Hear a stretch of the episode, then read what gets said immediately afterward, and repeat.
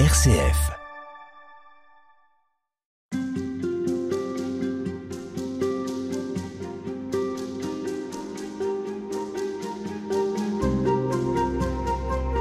Dans votre livre Vers l'accomplissement de soi paru aux éditions Salvator Robert Comte, vous consacrez un chapitre au tout début.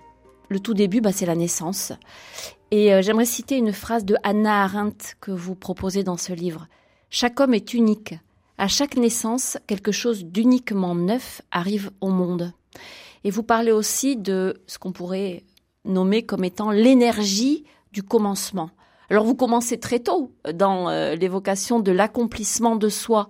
Le fait de naître, c'est déjà le, début de cet accomplissement? Et oui, c'est par là que ça commence. Et euh, on pourrait dire que euh, dans notre naissance, il y a toute l'énergie de ce qui va se déployer tout au cours de notre existence. On pourrait se poser la question, par exemple, pourquoi je suis né? Pourquoi mm. est-ce que je suis né? Alors que je ne l'ai pas choisi. Alors que je l'ai pas choisi, surtout. Oui, tout à fait. Eh bien, l'une des réponses possibles, et que je trouve très belle, c'est tu sauras pourquoi tu es né quand tu auras vécu ton histoire. Tu sauras ce que tu as été appelé à devenir. Et tu ne peux pas le savoir au départ, mais tout cela était en possibilité, si je peux dire, dès le départ de ton histoire, avec la naissance. Alors, j'ajoute peut-être une petite nuance, c'est que on dit j'ai pas choisi de naître. Or, je crois que c'est Françoise Dolto qui avait euh, dit tu as choisi de naître. C'est-à-dire qu'on sait aujourd'hui que des bébés ont l'énergie de survivre, par exemple, quand ils sont des grands prématurés ou euh, quand ils naissent avec un gros problème, et d'autres pas. Oui, c'est vrai. Alors, je n'ai pas regardé beaucoup de ce côté-là, ah. mais j'avais lu effectivement du François Dotto il y a quelques années aussi, et elle s'était beaucoup intéressée aussi parce que ça joue beaucoup sur ce qui se passe avant la naissance. Oui. Sur ce qui est passé avant la naissance, parce que c'est un moment mystérieux quand même, et pour la mère et pour l'enfant, si je peux dire, parce que déjà se passe quelque chose qui va compter par la suite. En tout cas, vous dites que il faut se remettre de sa naissance, et vous citez un certain nombre d'auteurs qui étayent cette euh, pensée, euh, dont on sait aujourd'hui qu'elle est probablement vraie. C'est une naissance, c'est une forme de traumatisme. Oui, parce que on sort d'un endroit où on était très bien. Et on est appelé à entrer dans un univers tout à fait différent où, en sortant, il faut euh, repartir sur des bases tout à fait différentes. Et donc cela est sans doute un peu traumatisant. D'où l'importance de la manière dont on est accueilli quand on arrive au monde. Pas nécessairement par des mots, parce qu'on ne les comprend pas encore, mais la manière dont on est accueilli nous dit c'est bien que tu sois arrivé. C'est bien que tu sois arrivé et toi, tu vaux la peine d'être là. Et dans le meilleur des cas, ça, ça se vit avec euh, les parents. Bien sûr, bien sûr mais dans le meilleur des cas. Et s'il n'y a pas les parents, ou, ou seulement l'un des parents, ou même pas de parents du tout, peut-être que ça peut être, entre guillemets, compensé par euh, le fait que quelqu'un va être celui qui va nous faire comprendre que l'on vaut la peine quand même. Et ça peut arriver plus tard. Par exemple, euh, dans un amour. Hmm. Quelqu'un nous dit, eh bien, tu vaux la peine, toi. Mais plus ça arrive tôt, et mieux c'est quand même. Ah, bien sûr, bien sûr. Oui, oui. Donc naître, dites-vous, dans un milieu englobant et protecteur. Voilà.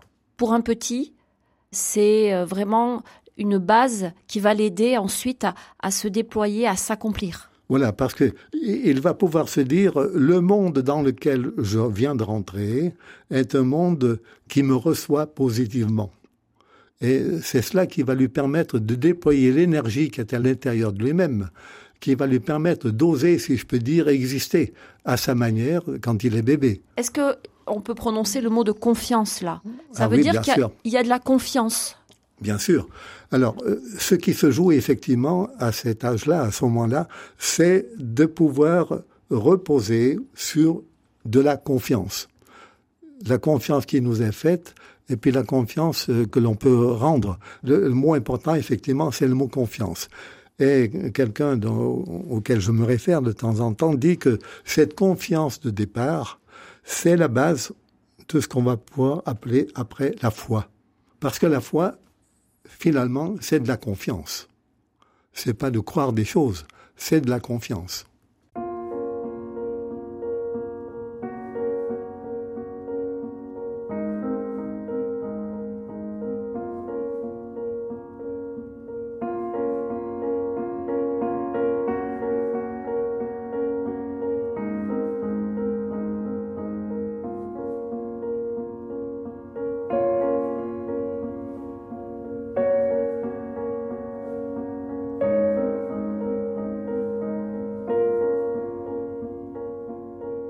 Après cette euh, étape euh, nécessaire et fondamentale qu'est la naissance, la venue au monde et la manière dont on y est accueilli, eh bien, euh, on s'engage dans ce que vous appelez une aventure temporelle. C'est-à-dire que ça s'inscrit non seulement dans une aventure géographique, bah, on peut naître à plein d'endroits possibles hein, sur cette terre, mais on est aussi à, à une époque et on s'inscrit dans le temps. C'est-à-dire que cette vie, elle va se déployer, là encore dans le meilleur des cas, sur des décennies.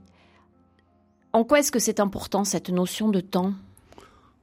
Nous sommes fondamentalement des êtres temporels, c'est-à-dire que ce n'est que dans le déploiement d'une histoire que nous pouvons déployer justement ce que nous pouvons devenir.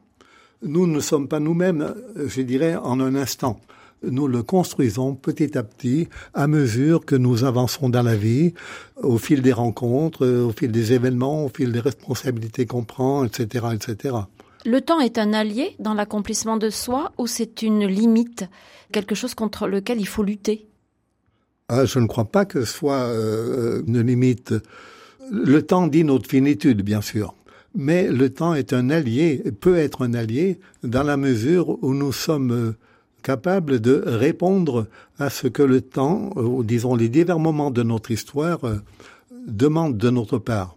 Par exemple, au cours de notre histoire, nous pouvons, à partir d'un appel qui nous est fait, deviner quelque chose que nous n'avions pas encore euh, compris pour nous-mêmes.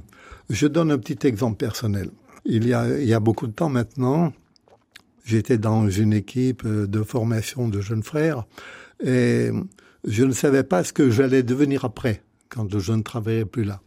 Et un de mes confrères a eu l'idée d'organiser des, des rencontres de formation d'adultes. J'y ai participé et c'est cela qui m'a fait découvrir ce que serait peut-être le genre de choses que j'aurais à faire plus tard. Et effectivement, c'est là que je me suis accompli, si je peux dire. Mais je ne le savais pas avant. Je ne le savais pas. Je n'avais pas réussi à être très bon enseignant, frère des écoles chrétiennes, en école. Eh bien, j'ai appelé à m'accomplir d'une autre manière que je n'avais pas prévue. Ça veut dire qu'il faut aussi accepter de respecter un rythme, que les choses viennent à temps Voilà, que les choses viennent à temps et que nous soyons donc attentifs à ce que peut nous dire ce que nous vivons, à ce que peuvent nous dire des personnes que nous rencontrons, des événements qui arrivent, euh, comme ce que je viens d'évoquer là. Si je n'avais pas été attentif à cela, peut-être que j'aurais été euh, un peu perdu, par rapport à ce que j'aurais pu faire après le fait que j'ai quitté l'équipe de formation. Mais ça suppose donc de ne pas être trop impatient. Et impatient, on l'est beaucoup. On aimerait que les choses arrivent plus vite. on aimerait avoir des confirmations, des signes qui nous disent ben, c'est dans ce sens-là que tu dois aller, c'est cette décision que tu dois prendre. Euh, et, parfois, ça vient pas. Voilà. Alors, euh, de ce côté-là, j'ai été euh, très marqué aussi par une réflexion d'un théologien qui dit quand on regarde le Christ, et son rapport au temps, parce que le Christ a vécu un rapport au temps humain, comme nous, eh bien, euh, le Christ, euh, comme il disait, ne voulait pas anticiper son heure. C'est-à-dire? C'était, il ne voulait pas sauter par-dessus le temps. Aller trop vite. Aller trop vite. Il, euh, il ne faisait que ce qui était ce qu'il pensait être attendu au moment où il vivait ce qu'il vivait. Il y en a un très bon exemple, par exemple, dans le, le récit des noces de Cana où, d'une certaine manière, Marie l'a un peu bousculé en l'invitant à, améliorer la fin du repas. Eh bien, euh, sa première réponse euh, est un peu euh, déconcertante. déconcertante. Elle est déconcertante. Et finalement, quelle est cette réponse? eh bien, sa réponse, eh bien, ça a été effectivement d'accomplir, comme le dit Saint Jean, le premier signe de, de sa mission. Et donc, cette. Mais il dit quand même, mon heure n'est pas encore venue. Bien sûr, son heure n'est pas encore venue, mais il y a une heure qu'il a eu à vivre à ce moment-là, qui a été de répondre à la sollicitation de sa mère et qui lui a permis effectivement de, de passer un seuil, si je peux dire, dans le début de sa mission, puisqu'il a accompli ce que Saint Jean appelle un signe. Saint Jean ne parle jamais de miracle, il parle de signe. Il a accompli le premier signe de sa mission. Là. Et donc là, c'est ce que vous appelez, ça, ça peut être ce que vous appelez la puissance de l'événement. Ah oui, tout à fait. C'est puissant, mais c'est pas forcément spectaculaire. Ah non. L'événement sera puissant si on est à l'écoute. Il n'est pas puissant en soi. Alors, on peut faire la distinction entre un événement et un fait. un fait qui se déroule dans, autour de nous ne nous concerne pas. Mais il y a événement quand ça vient nous percuter, si je peux dire. Alors, Changer la trajectoire? Ça peut, ça peut arriver, oui, bien sûr. Euh, alors j'aime beaucoup une, une réflexion de, de quelqu'un qui s'appelait Michel de Certeau. Il a transposé par rapport aux événements euh, quelque chose de, la parabole du bon samaritain. Vous savez que Jésus, à la fin de la parabole, dit « De qui cet homme s'est-il fait le prochain ?» Michel de Certeau dit « De quoi faisons-nous un événement ?» De quoi faisons-nous un événement? Et nous savons très bien que nous ne faisons pas un événement de tout, bien sûr, et chacun d'entre nous a son propre événement. Euh, je prends un exemple très simple, la lecture du journal. Qu'est-ce que nous lisons dans le journal? Et quand nous parlons de ce que nous avons vu dans le journal, nous n'y avons pas vu la même chose. Parce que nous avons des attentes, des intérêts différents. Et donc, nous ne sommes pas ouverts aux mêmes choses.